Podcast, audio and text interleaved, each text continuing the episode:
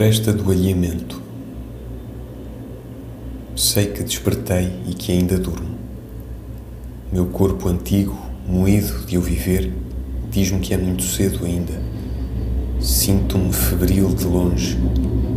Peso-me, não sei porquê. Um torpor lúcido, pesadamente incorpóreo, estagno entre o sono e a vigília, num sonho que é uma sombra de sonhar. Minha atenção boia entre dois mundos e vê cegamente a profundeza de um mar e a profundeza de um céu. E estas profundezas interpenetram-se, misturam-se, e eu não sei onde estou nem o que sonho. Um vento de sombras sopra cinzas de propósitos mortos sobre o que eu sou de desperto. Cai de um firmamento desconhecido um orvalho morno de tédio. Uma grande angústia inerte manuseia-me a alma por dentro e incerta, altera-me como a brisa aos perfis das copas. Na alcova mórbida e morna, a antemanhã de lá fora é apenas um hálito de penumbra.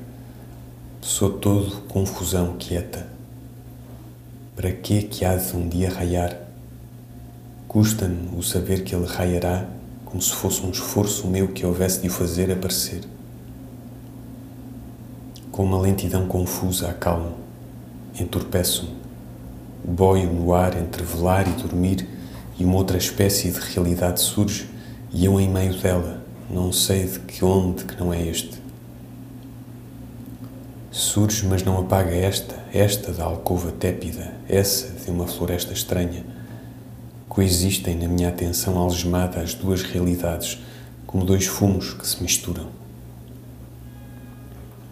que nítida de outra e de ela essa trêmula paisagem transparente. E quem é esta mulher que comigo veste de observar essa floresta alheia? Para que é que tenho um momento de me perguntar? Eu nem sei querê-lo saber. A alcova vaga é um vidro escuro através do qual, consciente dele, vejo essa paisagem e a essa paisagem conheço há muito, e há muito que com essa mulher que desconheço erro outra realidade através da irrealidade dela. Sinto em mim séculos de conhecer aquelas árvores e aquelas flores e aquelas vias em desvios e aquele ser meu que ali vagueia, antigo e ostensivo ao meu olhar, que o saber que estou nesta alcova veste de penumbras de ver De vez em quando, pela floresta onde de longe me vejo e sinto, um vento lento varre um fumo, e esse fumo é a visão nítida e escura da alcova em que sou atual, destes vagos móveis e reposteiros e do seu torpor de noturna. Depois esse vento passa e torna a ser toda só ela a paisagem daquele outro mundo. Outras vezes este quarto estreito é apenas uma cinza de bruma no horizonte dessa terra diversa. E há momentos em que o chão que ali pisamos é esta alcova visível. Sonho e perco-me, duplo de ser eu e essa mulher. Um grande cansaço é um fogo negro que me consome. Uma grande ânsia passiva é a vida falsa que me estreita. Oh, felicidade passa, o eterno estar no bifurcar dos caminhos. Eu sonho e por detrás da minha atenção sonha comigo alguém, e talvez eu não seja senão um sonho desse alguém que não existe. Lá fora, ante manhã tão longínqua, a floresta tão aqui ante outros olhos meus, e eu que longe dessa paisagem quase a esqueço, é ao tê-la que tenho saudades dela, é ao percorrê-la que a choro e a ela aspiro. As árvores, as flores, o esconder-se culpado dos caminhos. Passeávamos às vezes, braço dado, sob os cedros e as olaias, e nenhum de nós pensava em viver. A nossa carne era-nos um perfume vago e a nossa vida um eco de som de fonte. Dávamos-nos as mãos e os nossos olhares perguntavam-se o que seria o ser sensual e o querer realizar em carne a ilusão do amor. No nosso jardim havia flores de todas as belezas, rosas de contornos enrolados, lírios de um branco amarelecendo-se, papoilas que seriam ocultas se o seu rubro lhes não espreitasse presença, violetas pouco na margem tufada dos canteiros, miosótis mínimos, camélias estéreis de perfume, e pasmados por cima de ervas altas, olhos, os girassóis isolados fitavam-nos grandemente. Nós roçávamos a alma toda vista pelo fresco visível dos musgos e tínhamos, ao passar pelas palmeiras, a intuição guia de outras terras. E subia-nos o choro à lembrança, porque nem aqui, ao sermos felizes, o éramos. Carvalhos cheios de séculos nudosos faziam tropeçar os nossos pés nos tentáculos mortos das suas raízes, plátanos destacavam, e ao longe, entre árvore e árvore de perto, pendiam no silêncio das latadas os cachos negrejantes das uvas. O nosso sonho de viver ia adiante de nós, ao lado, e nós tínhamos para ele um sorriso igual e alheio, combinado nas almas, sem nos olharmos, sem sabermos um do outro mais do que a presença apoiada de um braço contra a atenção entregue do outro braço que o sentia. A nossa vida não tinha dentro, éramos fora e outros. Desconhecíamos-nos, como se houvéssemos aparecido às nossas almas depois de uma viagem através de sonhos. Tínhamos-nos esquecido do tempo e o espaço imenso empequenara-se-nos na atenção. Fora daquelas árvores próximas, daquelas latadas afastadas, daqueles montes últimos no horizonte, haveria alguma coisa de real, de merecedor do olhar aberto que se dá às coisas que existem? Na clepsidra da nossa imperfeição, gotas regulares de sonho marcavam horas irreais. Nada vale a pena, ó oh meu amor longínquo, senão saber como é suave saber que nada vale a pena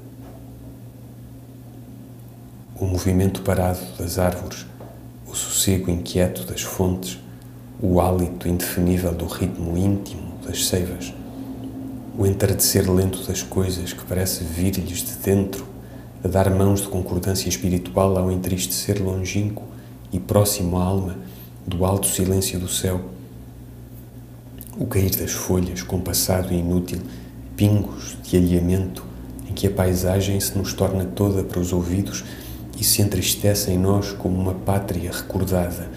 Tudo isto, como um cinto a desatar-se, cingia-nos incertamente. Ali vivemos um tempo que não sabia decorrer, um espaço para que não havia pensar em poder-se medi-lo. Um decorrer fora do tempo, uma extensão que desconhecia os hábitos da realidade do espaço.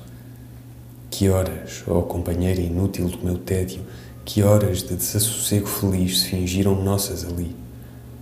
Horas de cinza de espírito, dias de saudade espacial, séculos interiores de paisagem externa. E nós não nos perguntávamos para que era aquilo, porque gozávamos o saber que aquilo não era para nada. Nós sabíamos ali, por uma intuição que por certo não tínhamos, que este dolorido mundo onde seríamos dois, se existia, era para além da linha extrema, onde as montanhas são hálitos de formas, e para além dessa não havia nada. E era por causa da contradição de saber isto que a nossa hora de ali era escura, como uma caverna inteira de supersticiosos, e o nosso senti-la ela estranho como um perfil da cidade mourisca contra um céu de crepúsculo outonal. Orlas de mares desconhecidos tocavam no horizonte de ouvirmos praias que nunca poderíamos ver, e era-nos a felicidade escutar, até vê-lo em nós, esse mar onde sem dúvida se engravam caravelas com outros fins em percorrê-lo, que não os fins úteis e comandados da terra.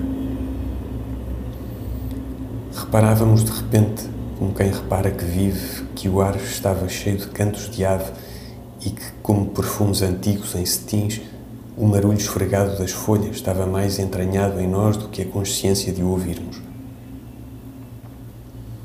E assim o murmúrio das aves, sussurro dos arvoredos e o fundo monótono e esquecido do mar eterno punham a nossa vida abandonada uma auréola de não a conhecermos.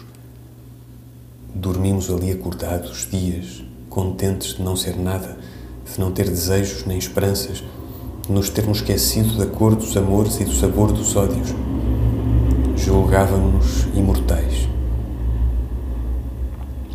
Ali vivemos horas cheias de um outro, sentimos-las, horas de uma imperfeição vazia e tão perfeitas por isso, tão diagonais à certeza retângula da vida.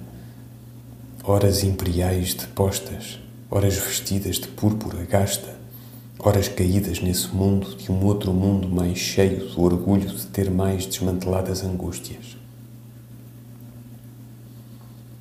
E doía-nos gozar aquilo, doía-nos.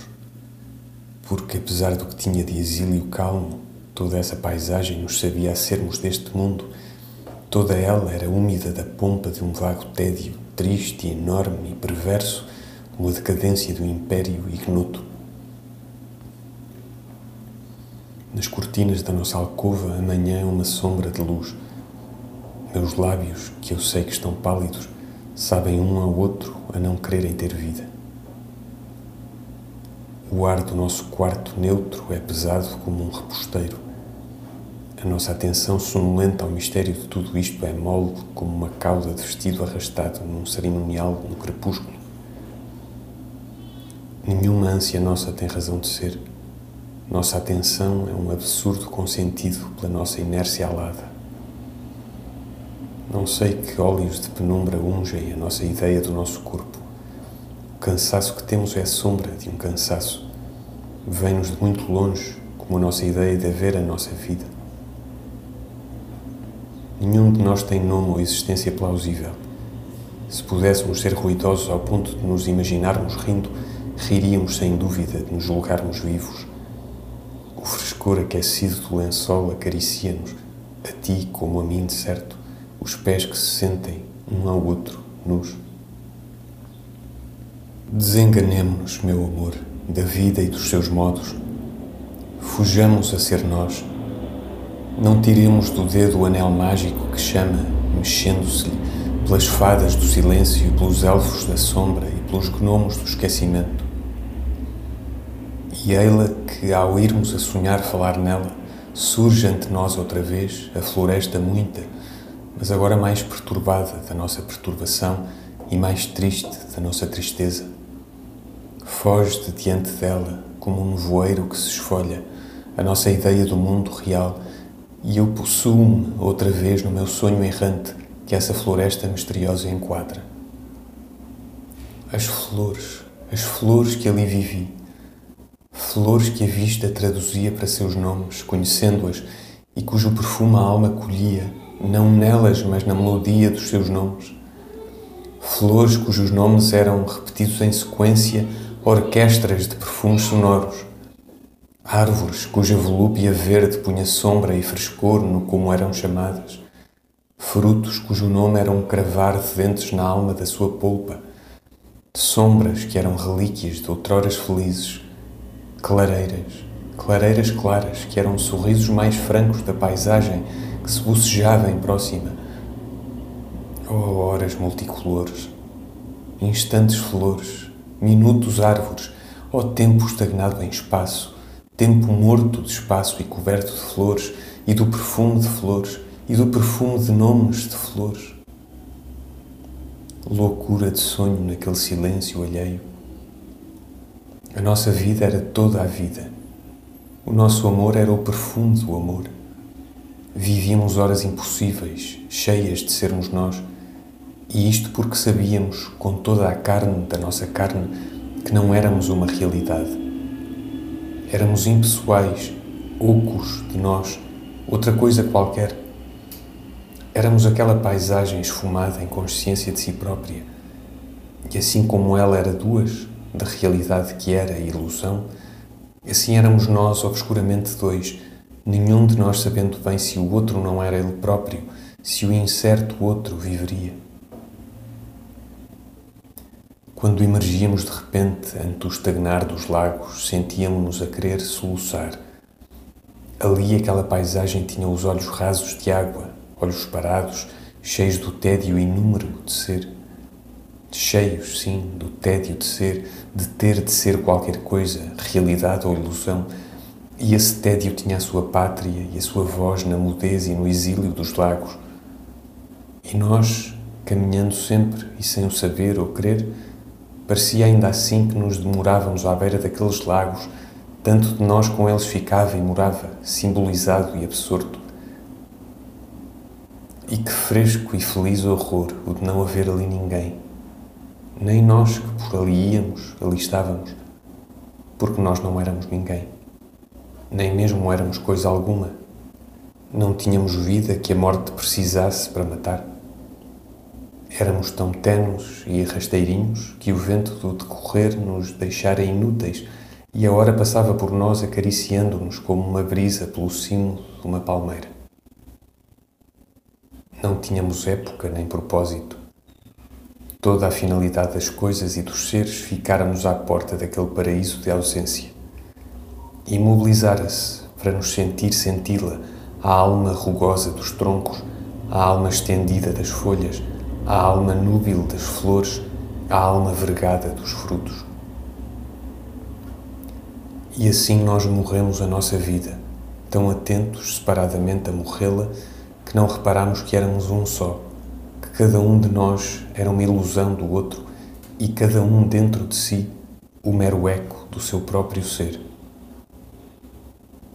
Zumbe uma mosca incerta e mínima. Raiam na minha atenção vagos ruídos, nítidos e dispersos, que enchem de ser já dia a minha consciência do nosso quarto. Nosso quarto? Nosso de que dois, se eu estou sozinho? Não sei tudo se funde e só fica, fugindo, uma realidade bruma em que a minha incerteza sussobra e o meu compreender-me, embalado de ópios, adormece. A manhã rompeu como uma queda do cimo pálido da hora. Acabaram de arder, meu amor, na lareira da nossa vida, as achas dos nossos sonhos. Desenganemo-nos da esperança, porque trai do amor porque cansa, da vida porque farta e não sacia, e até da morte porque traz mais do que se quer e menos do que se espera. Desenganemo-nos, ó velada, do nosso próprio tédio, porque se envelhece de si próprio e não ousa ser toda a angústia que é. Não choremos, não odiemos, não desejemos. Cobramos, ó silenciosa, com lençol de linho fino, o perfil hirto e morto da nossa imperfeição.